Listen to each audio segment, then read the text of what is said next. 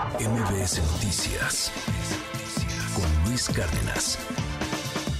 Me enlazo hasta Guanajuato con Sergio Ortiz, nuestro corresponsal, un gran periodista con una labor destacadísima ya en el Estado, una labor que incomoda frecuentemente.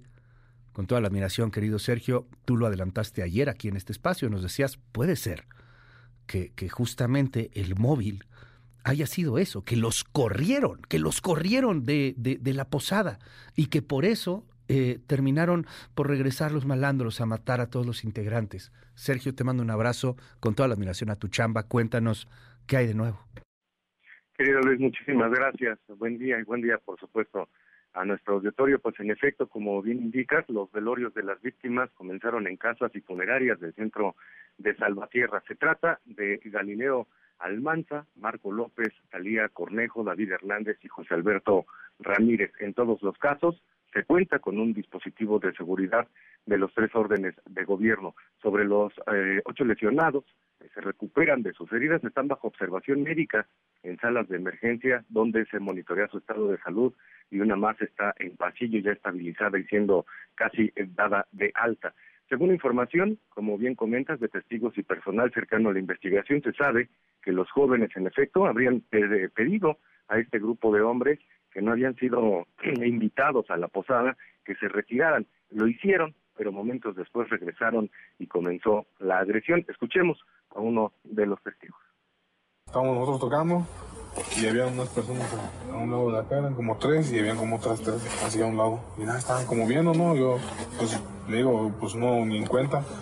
Y la persona que me contrató se me arrimó a mí y me preguntó, me dijo que si yo los conocía. Le dije, no, yo no, solo venimos los del grupo y ya, ¿no? Entonces me dijo, ok, está bien. Pero pues eran muchos chavos. Entonces como que los, como los intrusos, por así decirlo, salieron hacia acá y se vinieron todos los chavos hacia acá. Pues uno ya no escuchó, ya no vio lo, si tuvieron algún... ¿Y cómo se originó el asunto? Bueno, hasta el momento son ocho los lesionados identificados, Luis, Isis, Jimena, Antonio, Jesús, Manuel, José y Luz, todos entre 17 a 25 años, todos estudiantes y algunos recién graduados, solo hay un lesionado de 55 años de edad.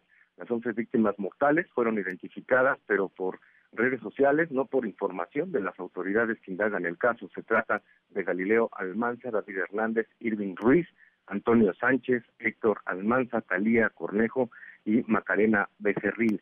Sin embargo, hay otros dos de los que aún no son posteadas sus fotografías en redes sociales. Se trata de Marco López, Emiliano Vargas y Alberto Ramírez. Sus familias todavía no saben cuándo recibirán sus cuerpos para ofrecerles el último adiós. Las familias, pues sí, Luis, temerosas de represalias por parte de los criminales fugitivos, prefirieron no hablar hasta el momento. En las calles solo la policía municipal resguarda el hospital público donde se encuentran los heridos. Ayer, ya por la tarde, Luis surgió información, pues según el último reporte hemerográfico de la organización Causa en Común, con corte a septiembre de este 2023 en Guanajuato, se habían cometido 44 masacres, es decir, donde tres o más personas fueron privadas de la vida en un mismo incidente, lo cual pues coloca en primer lugar a Guanajuato en este tema, Luis. Híjole, qué fuerte. Esta es la peor masacre que vivió Guanajuato en este año, entiendo, ¿no?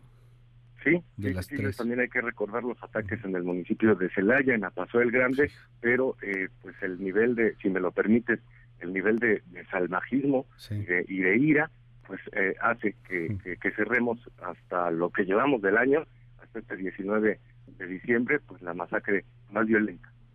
Te mando un abrazo, Sergio, con toda la admiración a tu trabajo siempre y estamos en comunicación si nos das oportunidad. Buen día.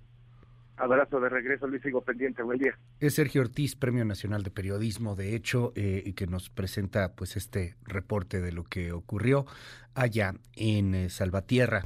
MBS Noticias con Luis Cárdenas.